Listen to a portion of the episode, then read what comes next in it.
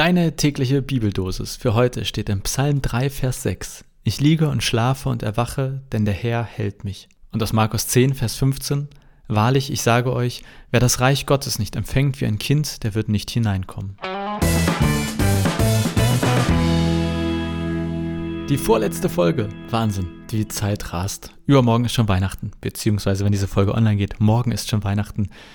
Das war ein Jahr, Wahnsinn, ey. Es ist für mich so ein bisschen wie 9-11. Also ich weiß noch genau, wie ich damals zu Hause eigentlich auf einen Freund gewartet habe und der kam und kam nicht. Dann habe ich ihn irgendwann angerufen und er sagte nur, Jonas, ich kann nicht kommen, Amerika ist im Krieg, mach den Fernseher an. Und ja, dann saß ich tagelang vom Fernseher. Und ich weiß auch, dieses Jahr das kam ja irgendwie dann doch ziemlich plötzlich mit Corona und wir waren noch auf Konfi-Freizeit. Ich weiß, wir hatten noch überlegt, ob wir überhaupt fahren sollen oder nicht und dann sind wir aber gefahren und in dieser Woche ist dann gefühlt alles explodiert und am Ende der Woche gab es auch keine Gottesdienste mehr und jetzt stehen wir gefühlt wieder am ähnlichen Punkt. Irgendwie die Zahlen steigen und ähm, wir haben gestern als Gemeinde beschlossen, dass wir jetzt mindestens bis 10. Januar auf Gottesdienste vor Ort verzichten und bin mir sicher, dass das auch noch darüber hinaus andauern wird. Also 2020 war ein krasses Jahr und 2020, äh, 21 geht erstmal nicht weniger krass los. Und dann lese ich in der Bibeldosis heute, ich liege und schlafe und erwache, denn Gott hält mich. In diesem Vers steckt für mich, dass Gott letztlich alles unter Kontrolle hat. Und damit hadere ich natürlich auf so eine Art. Also zumindest nach so einem Jahr, wo gefühlt irgendwie niemand Kontrolle über irgendwas hatte. Aber ich lese in diesem Vers auch,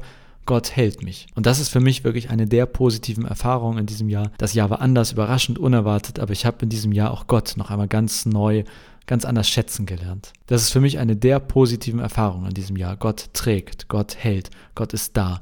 Ganz besonders in diesen Zeiten, gerade in diesen Zeiten. Also ja, Gott hält mich und hoffentlich auch dich. Also zumindest für mich kann ich sagen, in 2020 habe ich es besonders erlebt und gespürt, Gott hält mich. Und ich werde genau darüber übrigens auch in meiner Weihnachtspredigt sprechen. Eigentlich hätte ich die ja in sechs Gottesdiensten hier vor Ort gehalten, aber die fallen nun leider hier aus.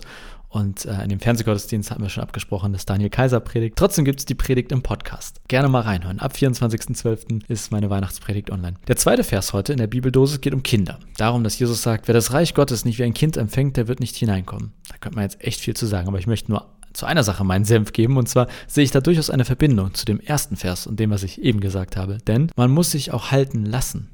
Wenn ich sage, Gott hält mich, dann passt das für mich zu diesem Seid wie die Kinder, um in das Reich Gottes zu kommen. Denn ich glaube, für Kinder ist es so viel einfacher, sich halten zu lassen. Als Jugendlicher will man dann gerade nicht von den Eltern gehalten werden, man will auf eigenem Bein stehen. Und ich glaube, in den meisten Fällen behalten wir als Erwachsene diese Sichtweise. Wir wollen die Kontrolle behalten, wir wollen nicht gehalten werden. Das ist doch schwach, aber wir sind stark.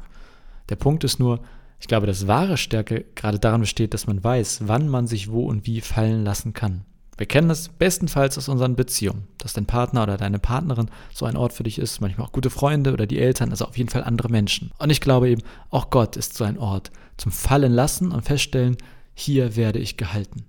Und ja, ich glaube, das fällt Kindern von Natur aus leichter und deshalb passt das an diesem Punkt für mich beides zusammen, also diese beiden Bibelverse.